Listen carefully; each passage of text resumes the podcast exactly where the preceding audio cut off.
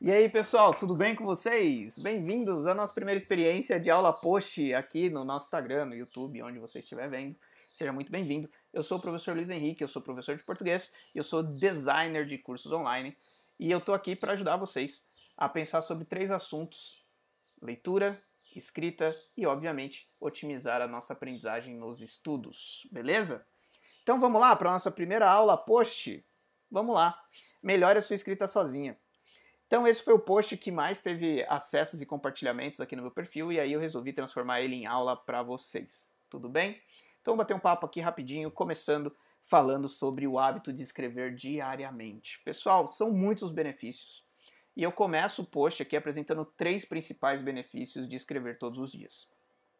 Bom, é, eu como professor de português, vocês já imaginam que eu escreva todos os dias, na lousa pelo menos, né, invariavelmente, uh, mas a escrita enquanto um hábito diário né, e de, de autoconhecimento é uma coisa que eu descobri há pouco tempo. Apesar de já ter uh, escrito dois livros, apesar de escrever material didático uh, ah, para o ensino superior, né, para o EAD, é, eu não tinha o hábito de escrever todos os dias como uma, uma disciplina, né, uma disciplina pessoal, principalmente de, de autoconhecimento, de autodescoberta.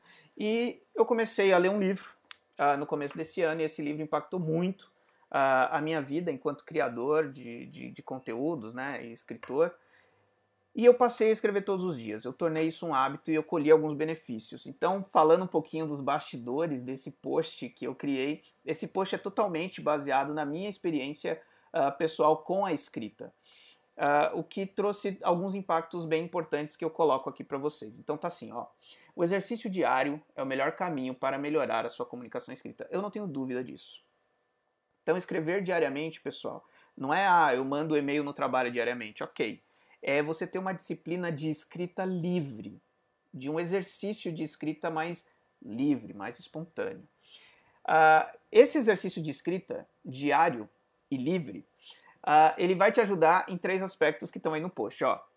Melhorar a grafia das palavras, registrar a evolução do seu vocabulário e, obviamente, é um caminho para o autoconhecimento. Bom, em relação à memória ortográfica, todas as vezes que a gente escreve, a gente está fazendo um exercício psicomotor, digamos assim. A gente está ali fazendo ah, com que as palavras surjam a partir do nosso traço, ok? E isso ajuda muito a gente a memorizar aqueles problemas ortográficos que nós temos na língua portuguesa, inclusive que eu já andei falando aqui nos stories, né? O problema ah, é com G, é com J, é com S, é com C, enfim. Conforme a gente escreve, a gente tende a estimular essa memória ortográfica né, a gente lembrar como é que escreve as palavras. Um outro benefício que a gente colhe aqui é o benefício em relação ao nosso vocabulário. Quando a gente fala, a gente não tem muita preocupação em enriquecer ou não o nosso vocabulário. Quando a gente fala, interrompidos aqui, pessoal, mas vamos continuar em breve. Olha só. celular tocando no meio da aula. Mas tudo bem, vamos seguir em frente. É, a evolução do vocabulário quando a gente escreve, ela acontece porque a gente na escrita tem uma preocupação de não repetir palavras. Né? Na fala a gente repete, né? a gente às vezes usa até redundância, né? subir para cima, descer para baixo, enfim. Uh, mas na escrita isso incomoda, a gente tende a ter essa preocupação de não ficar repetindo as palavras, e isso estimula uma busca de novas palavras e, obviamente, estimula a gente a enriquecer o nosso vocabulário. E o terceiro grande benefício, que eu já trago logo na, no começo dessa aula de, e desse post aqui, que já foi postado aqui, uh, é o autoconhecimento, que para mim foi uh, o grande bônus de começar a escrever diariamente de maneira livre, né? Por que, que eu digo um bônus, né? Porque a gente começa a acessar lugares das nossas emoções que a gente não costuma acessar muito. Principalmente porque a gente começa a entender que as nossas emoções elas são transitórias né? E, e é uma frase que eu tenho repetido para mim o tempo todo, né? A vida oscila. A vida oscila, essa é a verdade. Então, geralmente a gente se ocupa o tempo todo do futuro. A gente se ocupa todo o tempo do que vai acontecer. E quando a gente faz o registro dos nossos pensamentos ali diariamente, escrevendo, uh, todas as vezes que eu escrevo uma coisa na segunda-feira, eu chego na sexta-feira. Se eu volto nesse texto da segunda, é incrível a sensação de como eu estive ansioso pela semana à toa, né? Como que as minhas emoções foram mudando e aquilo que era um problema gigante para mim na segunda-feira, na sexta-feira é um problema pequeno. Uh, e a gente começa a perceber que as coisas na vida elas são efêmeras, né? Inclusive as nossas sensações, né? Nada dura para sempre. Eu costumo sempre uh, provocar os meus alunos dizendo nos dias de chuva, né? Olha para fora. Aí eles olham para a janela assim da sala de aula, pô, tá chovendo, né? Pois é. Parece que nunca mais vai fazer sol, né? Pois é, parece que nunca mais vai fazer sol. Mas o fato é que uh, nenhuma chuva durou para sempre até hoje, né? Tirando o dilúvio aí, mas aí é uma outra discussão. Mas o fato, pessoal, é que o caminho de autoconhecimento que a gente começa a trilhar a partir da nossa escrita diária é um caminho muito, muito, muito interessante e que eu trilhei esse caminho e que eu tô aqui convidando vocês a, a trilharem também. Escrever todos os dias e com um detalhe importante, que é o nosso continuando no nosso post, na nossa aula post, que é escrever à mão. Uh, escrever à mão é, é, é, uma das coisas mais uh, interessantes aí.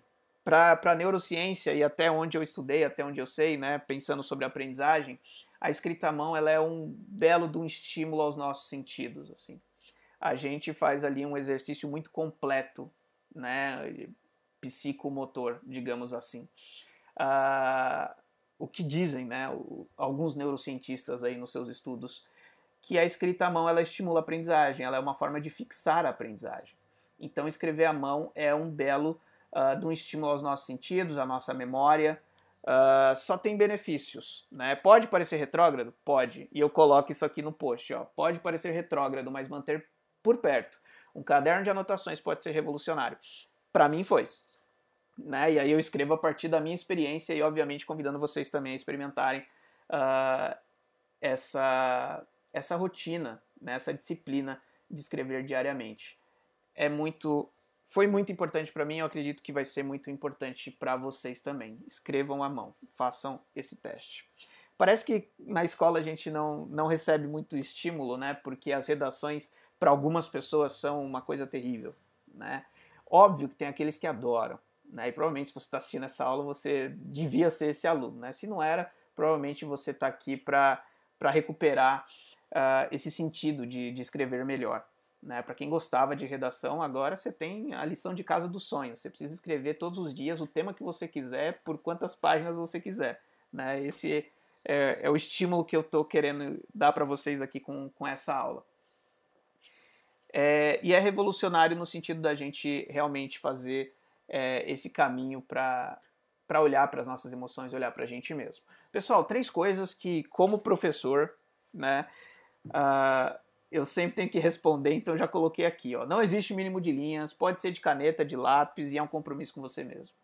E um outro detalhe, né? Se você não tem a oportunidade de escrever à mão, porque o único tempo que você tem ali é o caminho para o trabalho, você está dentro do transporte, enfim, uh, você pode escrever no celular, né? Acho que o benefício da memória ortográfica, é, o benefício do enriquecimento do vocabulário, o benefício do autoconhecimento também vem, né? Obviamente que ele vem de, de uma forma diferente, né? Porque a escrita à mão tem todos esses aspectos que eu trouxe aqui para vocês nessa aula. E aí tem um detalhe muito importante que eu, que eu queria trazer aqui, que talvez seja o ponto principal desse post aqui, que é a diferença entre escrita e revisão. Né? Para você melhorar a sua escrita sozinho, você precisa entender isso, que você precisa de dois momentos para a sua escrita. O momento da escrita e o momento da revisão. E aí eu queria convidar vocês a, a pensar nisso aqui uh, junto comigo. Então vamos ver aqui se a gente consegue. Se a gente consegue pensar juntos aqui. Vamos lá. Olha lá. Escrever, pessoal, requer uma certa espontaneidade. Né? Os pensamentos passam na nossa cabeça numa velocidade enorme. E aí, quando a gente senta para colocar eles no papel, a gente precisa simplesmente colocar esse pensamento, a gente precisa simplesmente colocar as ideias ali, a gente precisa simplesmente escrever. A gente não precisa revisar enquanto escreve. Revisar enquanto escreve é uma grande armadilha. Você tem que pensar nesse exercício de, de escrita livre, que eu estou convidando você aqui né, a fazer, a testar para ver se funciona com você, é para você simplesmente exercitar a sua escrita. Escrita e revisão são coisas diferentes, são momentos diferentes. Quando eu escrevo, quando eu escrevo, quando eu escrevo e eu tento revisar ao mesmo tempo, eu interrompo o fluxo das ideias. O que, que eu faço então? Então, primeiro eu escrevo. Aí olha a continuação do post aí. Depois de um tempo, com certo distanciamento, você vai reler e fazer apontamentos a si mesmo. Nesse momento, você pode usar um app de dicionário ou Volpe para tirar dúvidas. Quem não sabe o que é Volpe, quem não acompanhou aqui os posts, Volpe é o vocabulário ortográfico da língua portuguesa. É, tem versão aplicativo, ele serve só para você verificar ali a ortografia das palavras, quando você fica com dúvida se é com S, se é com Z, se é com C, enfim. Ele serve para isso. Ele não ocupa muito espaço no celular, é muito bacana você ter sempre ele à mão ali. É, então a revisão é um segundo momento. Primeiro você escreve, deixa as ideias fluírem, vai fazendo ali do jeito que você acha que é, sem se preocupar muito em corrigir. Depois de um tempo, que tempo é esse? Depende. Se você está escrevendo um romance, se você quer escrever um livro, talvez esse tempo às vezes seja de um ano. Não sei, cada pessoa tem o seu processo criativo. Você precisa de um certo distanciamento do texto, você precisa olhar para o seu texto como um leitor. E para isso, você precisa estar distante no espaço-tempo. Na prática, para quem escreve um e-mail, por exemplo, cinco minutos são suficientes. Escrever o e-mail ali é um e-mail importante, então antes de enviar, você pode simplesmente levantar, tomar um café, tomar água, volta e reler. Só esse distanciamento de cinco minutos, você já vai perceber ali diferenças e pontos que você pode melhorar para aumentar a clareza do seu texto. Então, de novo, escrita é diferente de revisão. Escrever é o primeiro momento, a revisão é o segundo. Opa, precisei fazer um pequeno corte aqui, mas voltando, né? A escrita e a revisão acontecem em momentos diferentes. Uh, e aí, no momento da revisão, é o momento de você consultar a gramática, de você consultar o dicionário, de você consultar o vocabulário para verificar ali uh, a sua escrita. Um ponto importante que eu acho uh, legal de trazer aqui, e o próximo post, é o próximo. É post? Não, próximo, a próxima imagem do carrossel do post uh, traz esse alerta. Não revise enquanto escreve. Uh, bom, imagina a seguinte situação, vai. Você começa a escrever lá um, um e-mail, ou você está tentando escrever ali uma, uma história, enfim, você está diante ali de um desafio de escrita. E aí você está escrevendo e de repente você fica com dúvida onde que vai a vírgula na frase. E aí você resolve no Google pesquisar o uso da vírgula. Pronto, você já interrompeu o fluxo das ideias, você já vai mudar totalmente ali uh, o seu, a sua atenção, sua atenção agora vai para a gramática e você perdeu aquela ideia que você estava desenvolvendo. Então é importante que a gente uh, tenha isso em mente, pessoal. Revisar enquanto escreve mais atrapalha do que ajuda. Primeiro escreva, depois revise. Beleza? Uh, nesse sentido, é, eu penso que seria muito bacana, e eu estou organizando esse espaço, a gente criasse um espaço colaborativo aqui Fiquem atentos aqui no, no meu perfil, isso tende a aparecer aqui nos próximos dias. A gente criar um grupo em que a gente possa também trocar esses pequenos textos durante o dia, que surgiu uma dúvida ou outra ali, uh, ah, para a gente ajudar aí o processo de revisão. Porque uma coisa que funciona muito também é a gente pedir ajuda, né? pedir para alguém ler. Né? Então você terminou de escrever, você não tem tempo desse distanciamento, pede para alguém ler, alguém que está perto ali. Você pode dar uma lida aqui para ver se está tudo certo, se não se está claro o que eu estou dizendo, enfim, é um recurso. Então fiquem atentos aqui, eu pretendo criar esse grupo colaborativo aí de revisão. É óbvio que não dá para a gente revisar textos maiores, como TCC, romance, livro, porque não tem condições. Mas talvez a gente criando um espaço desse, é, você encontre voluntários para fazer esse trabalho para você, porque é um trabalho que ajuda as duas pessoas, né? Quem lê e quem escreve, né? Uma aprendizagem ali mútua, né? Já que a escrita ela é um exercício que a gente precisa uh, fazer regularmente. Então, não esqueçam disso, pessoal. Escrita é diferente de revisão. E aí entra aqui a parte, talvez para mim a mais importante, porque vocês sabem que eu tenho todo o interesse especial em poesia também, né? É, eu gravei um vídeo pro, pro Instagram, né? Aquele Health, uh, falando sobre o que é poesia, e eu dizia que poesia é aquilo que de repente emociona. E eu acho que tem uma coisa que é muito emocionante quando a gente fala de escrita, uh, e, que, e que eu acho bacana a gente parar para pensar. Aquilo que a gente escreve se torna um registro, né? e um registro que talvez vá perdurar por mais tempo do que a gente mesmo. Né? Então, aquele e-mail que a gente troca no trabalho, aquilo vai ficar arquivado por décadas, né? por anos, sei lá. Né? Não sei como medir essa temporalidade. É, os livros que a gente escreve, os textos que a gente escreve.